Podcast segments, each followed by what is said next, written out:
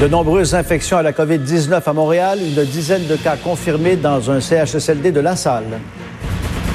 112 médecins et infirmières infectés au coronavirus. La peur s'installe dans nos hôpitaux. J'ai des infirmières, des infirmières auxiliaires qui pleurent dans leur voiture avant d'entrer travailler. Pénurie de masques et d'appareils médicaux. Le fédéral signe des contrats d'approvisionnement avec trois manufacturiers canadiens. On est en train d'essayer d'accélérer tous ces processus, mais on reconnaît que euh, ça va prendre euh, un peu de temps. Et aujourd'hui, j'aimerais ça vous poser une question sur le COVID. Vous cherchez des réponses à vos questions, nos experts sont là pour vous aider.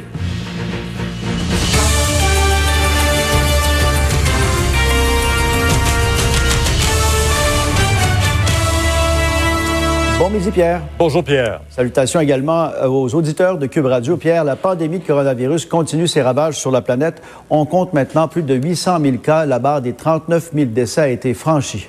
Et aux États-Unis, c'est toujours la région de New York euh, qui inquiète. On a dépassé 1300 euh, morts. Euh, les services hospitaliers auront du renfort avec l'accueil des premiers patients sur ce bateau que vous voyez au moment où il arrivait hier dans le port de New York, le USNS Comfort.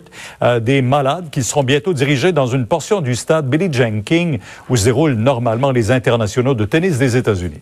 On fait un saut, Pierre, du côté de l'Europe. La mobilisation générale s'accélère alors que l'Espagne a enregistré un triste record de décès.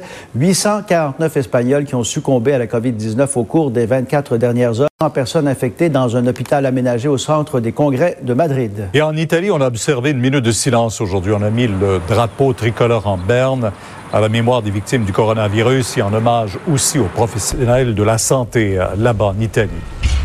Et chez nous, au Québec? Oui. Allez-y, Pierre. Allez-y.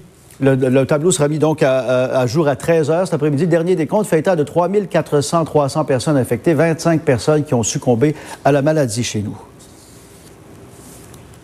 Il y a une importante aussi quantité de cas de coronavirus dans la région de Montréal. Pierre, où l'on dénombre 1612 personnes qui ont contracté cette maladie. Oui, on va aller tout de suite euh, dans cette autre résidence pour aînés qui est touchée par une éclosion de la COVID-19 dans le Grand Montréal. C'est le CHSLD La Salle. C'est dans le sud-ouest de Montréal. Félix, il y a 11 cas, dont malheureusement un décès. Exact. Nous sommes sur la rue centrale, euh, près de ce CHSLD. Il y a eu 11 cas confirmés, un décès, une dizaine d'autres cas suspectés, nous dit-on.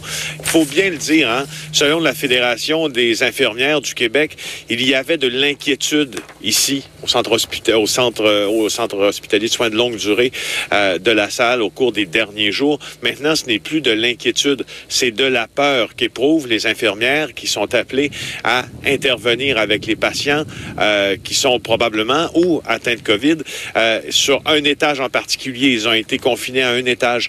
Mais écoutez bien ce qui suit. Ma collègue Marianne Lapierre s'est entretenue avec la fille de cette euh, victime de la COVID-19.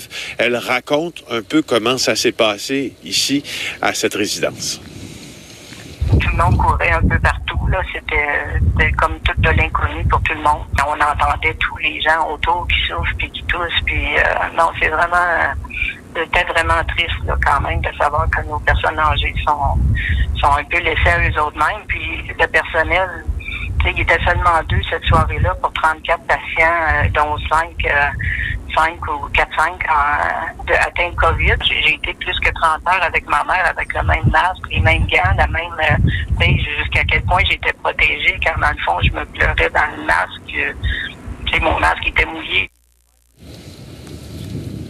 Alors, vous nous avez écrit plusieurs courriels euh, également sur les réseaux sociaux depuis une semaine à propos de cette résidence. Il y a de l'inquiétude chez les proches qui se trouvent ici. On a posé des questions il y a ça une semaine euh, au sud de l'ouest de l'île pour savoir ce qui se passait ici.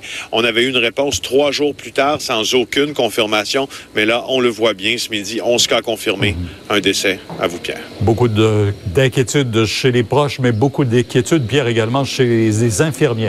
Exactement, Pierre. Des situations comme celle du CHSLD La Salle qui suscitent de nombreuses craintes parmi le personnel soignant qui est au front, Elisabeth. Et la FIC lance d'ailleurs une plateforme pour dénoncer des situations où la sécurité des membres est en jeu. Oui, vous l'avez dit, mon collègue l'a mentionné également, les craintes sont nombreuses, pas juste euh, chez les infirmières, je vous dirais, chez l'ensemble des gens qui sont en première ligne, les travailleurs du réseau de la santé. Euh, juste pour vous donner une idée, d'après les plus récents chiffres, on parle à travers le réseau de la santé euh, de 112 personnes, 112 travailleurs, dont des infirmières, des médecins là, qui sont contaminés actuellement à la COVID-19. Et oui, donc, la FIC qui lance aujourd'hui cette plateforme, la plateforme Je dénonce. Alors, ce que la FIC demande, à ses 76 000 membres. Si vous vivez des situations ou vous constatez des situations qui présentent euh, un danger peut-être pour la sécurité de vous ou de vos collègues, c'est important de le dénoncer. Vous pouvez le faire sur cette plateforme à compter d'aujourd'hui. On invite aussi euh, les gens du euh, public à livrer des témoignages sur cette même plateforme. et la FIC nous mentionne aussi que parmi ces 76 000 membres, actuellement, il y aurait une trentaine d'infirmières donc contaminées à la COVID-19 et aussi en environ 300 membres qui seraient en quarantaine de façon préventive. Je vais vous laisser entendre deux témoignages. D'abord, une porte-parole euh, qui euh, représente donc la FIC dans l'ouest de l'île de Montréal qui témoigne du climat actuel et ce sera suivi de Nancy Bédard de la FIC. Depuis ce week-end, c'est beaucoup plus que de l'inquiétude. Les gens ont vraiment peur. Euh, j'ai du personnel, j'ai des infirmières, des infirmières auxiliaires qui pleurent dans leur voiture avant d'entrer travailler. Donc, c'est très, très difficile. Le niveau de stress est très, très élevé. Et si tous les Québécois suivent les consignes, on ne devrait pas se rendre comme en Italie. Mais si on les suit pas, puis si on n'a pas le matériel, ben c'est la moitié des professionnels en soins qu'on va perdre d'ici les prochaines semaines, et c'est pas ça qu'on veut. C'est tout ce qu'on demande. Pour revenir à l'équipement euh, médical, bien sûr, le Canada doit accélérer la production, sa propre production. Michel, d'ailleurs, le premier ministre confirme que le gouvernement s'est entendu avec des entreprises au pays. On veut produire de l'équipement chez nous. Oui, effectivement. Donc, des contrats passés avec trois entreprises qui fabriquent des équipements médicaux. Le gouvernement a aussi annoncé, Pierre, ce matin, des lettres d'intention avec cinq autres compagnies. Euh, Justin Trudeau, ce matin, a aussi annoncé un 2 milliards de dollars pour l'achat en gros d'équipements qui doit servir avec les provinces. Maintenant, Pierre, vous savez à quel point il y a des inquiétudes dans le domaine en ce qui a trait à l'équipement médical. Euh, Justin Trudeau, ce matin, n'a pas pu dire si les commandes qui avaient été passées à l'étranger arriveront à temps, n'a pas pu dire non plus euh, ce qui en est de l'état de la réserve fédérale d'équipement. Est-ce qu'il y aura pénurie? Justin Trudeau n'a pas pu écarter cette idée. Je vous invite à l'écouter. Nous devons euh, être prêts pour toute éventualité. Je pense que c'est euh, responsable qu'on regarde euh, des façons de d'étendre et d'assurer qu'on a un bon un, un, bon approvisionnement de matériel pour les scénarios potentiels dans les jours à venir. On s'attend à en recevoir dans les jours à venir aussi. On va continuer d'être présent pour en, accepter livraison euh, au Canada.